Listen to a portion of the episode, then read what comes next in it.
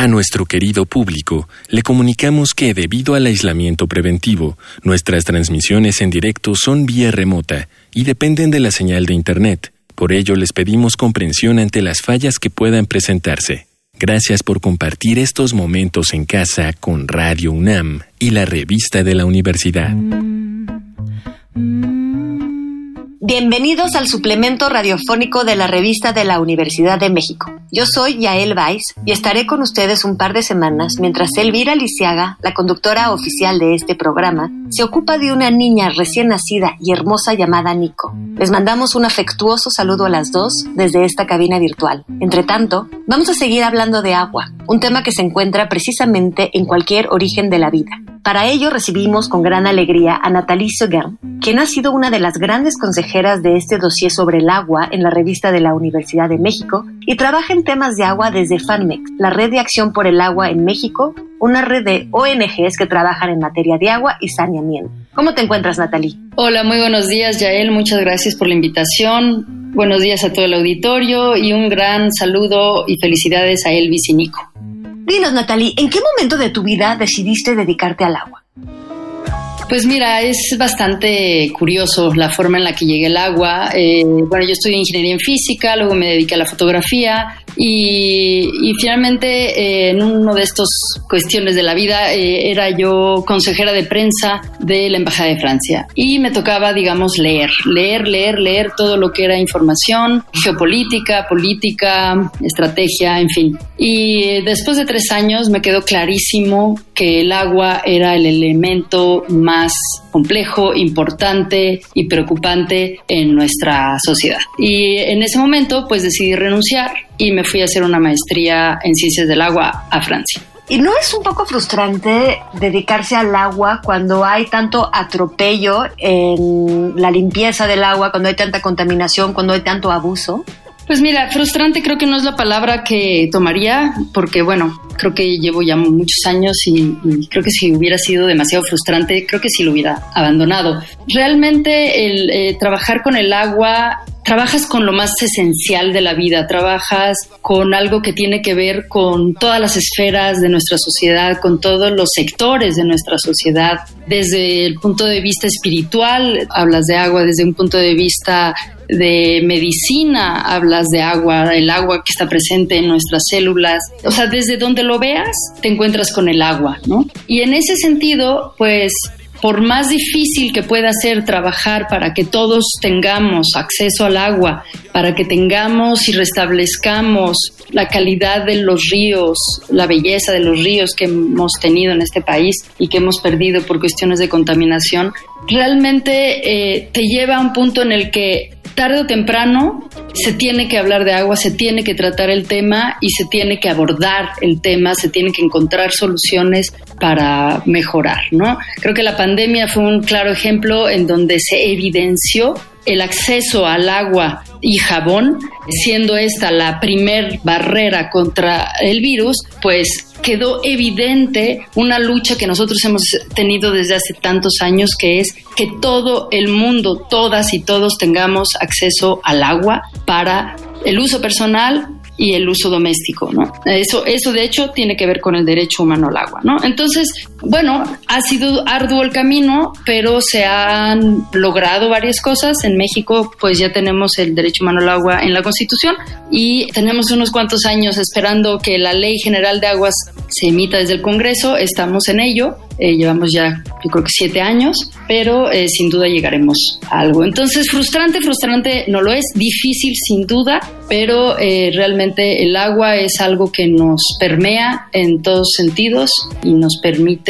mantenernos en esta lucha, en esta búsqueda, en, esta búsqueda de diálogo también con los distintos sectores, porque finalmente todos tenemos que trabajar y que aportar para poder restablecer tanto la calidad de agua como restablecer los ciclos del agua que son fundamentales para poder mantener la vida en esta tierra, ¿no? El agua es lo que le da vida no solamente a nuestras células y nuestro propio cuerpo, sino que le da vida a todo lo que está vivo en este planeta.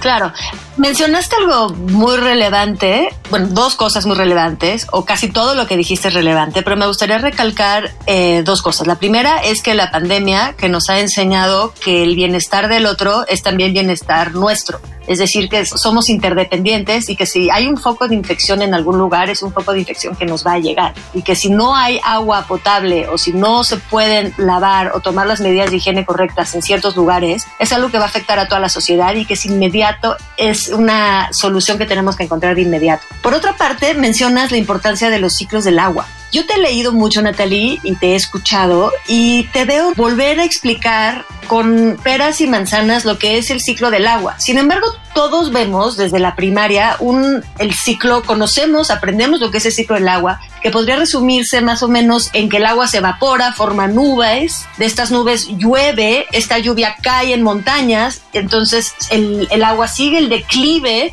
de las laderas, se junta en ríos, llega al mar y vuelve a empezar el ciclo, se vuelve a evaporar el agua, vuelve a llover. ¿Qué es lo que hay que volver a explicar de este ciclo del agua y por qué es tan necesario comprenderlo mejor? Creo que es muy importante que todos volvamos a poner esta imagen de los ciclos del agua que mencionas, porque al final esos ciclos del agua, ¿no? De evaporación y que se condensa y llueve y luego escurre en la corteza y finalmente llega al mar. En ese ciclo, por ejemplo, se están saltando un área muy importante que es todo el proceso de circulación del agua dentro de la Tierra a través de flujos subterráneos. Hay muy malas concepciones de, la dinámica del agua subterránea en nuestro país, en donde se cree que son cubetitas y que si nos estamos tomando un agua milenaria, es un agua que nunca más va a volver a existir. Y eso es, eso es, una, es un gran mito y es una muy mala comprensión de cómo funciona el agua en el subterráneo. Abajo lo que tenemos es que son flujos a velocidades muy, muy, muy lentas en cavidades rocosas, digamos. Te no, no, tienes ríos. La, la, única, la única zona donde te encuentras realmente ríos subterráneos es en la zona kárstica de la, península de Yucatán. Pero en el resto del territorio, bueno, hay otras zonas kársticas, pero digamos, el resto del, del territorio tienes principalmente cuencas y tienes en el subterráneo flujos subterráneos que se infiltran, digamos, en lo que son las zonas de recarga, esas zonas donde el agua superficial se puede infiltrar y sale en lo que son zonas de descarga que, digamos, hoy eh, se conocen más como manantiales, como los, los manglares, por ejemplo, están conformados principalmente con agua subterránea, eh, lagos perennes, ¿no? Estos grandes lagos son agua subterránea, grandes ríos que tienen agua todo el año tienen agua subterránea. En fin, entonces este flujo que se da por debajo de la Tierra es fundamental para la subsistencia, digamos, de todos estos ecosistemas presentes en este planeta. ¿no? Entonces, la dinámica del agua subterránea es fundamental entenderla Actualmente se está llevando a cabo las discusiones para una nueva ley general de agua. Bueno, se, están llevando a cabo ya en principio los debates finales para una ley general de agua y el tema de agua subterránea es fundamental entender y es fundamental entender que se tiene que pensar en todo el ciclo del agua, conservar todo el ciclo del agua, restablecer todos estos ciclos del agua para que podamos contar con fuentes de agua para esta generación y las futuras generaciones. A ver, Natalie, te voy a interrumpir un momento para preguntarte lo siguiente. Sabemos qué es lo que amenaza el agua visible en la superficie. Vemos presas, ¿no? Represas que detienen el agua y no le permiten seguir fluyendo eh, en el curso natural y seguir irrigando, digamos, sitios que tenían irrigación previamente. Vemos la contaminación de ciertas empresas que echan sus desechos en los ríos, en los mares. Vemos la contaminación de los mares, tanto por barcos petroleros, accidentes, simplemente la basura que se echa en el mar. Sabemos que hay islas de basura. Todo eso está visible. ¿Qué cosas amenazan estos ríos subterráneos o estos flujos subterráneos de agua? Bueno, creo que antes que nada, una de las grandes amenazas es que no se ha estudiado lo suficiente, no se ha invertido lo suficiente en investigación de agua subterránea. Se ha mantenido en México una visión muy arcaica de acuíferos como si fueran cubetitas de agua.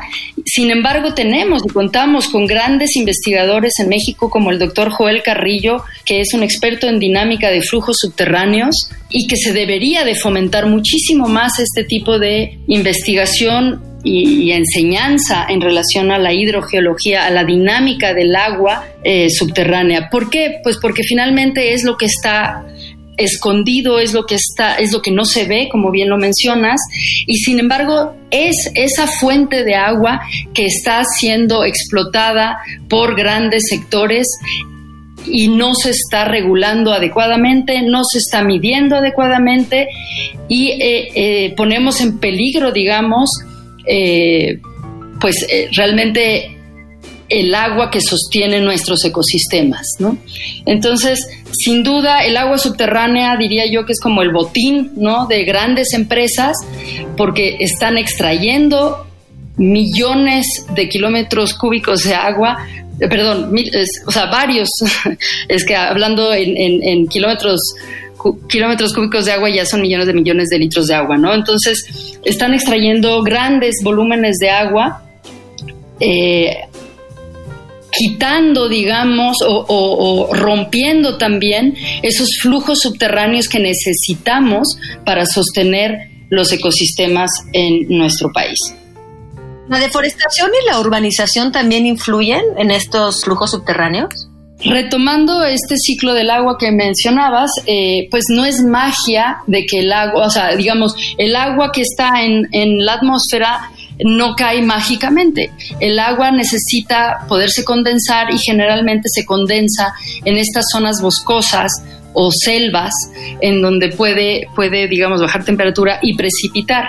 Entonces, por supuesto que la deforestación es un grave problema, una, para que el agua baje, pero también para que el agua logre percolar, el agua logre pasar la corteza terrestre y entrar, digamos, a estos flujos.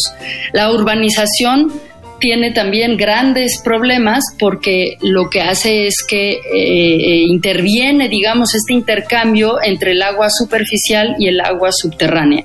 Necesitamos de estas interfaces, eh, estas interfaces que se llaman zona de recarga o zona de descarga, son fundamentales para mantener, el, mantener y restablecer y, digamos, tener este ciclo continuo eh, para, para, el equilibrio planetario. ¿no?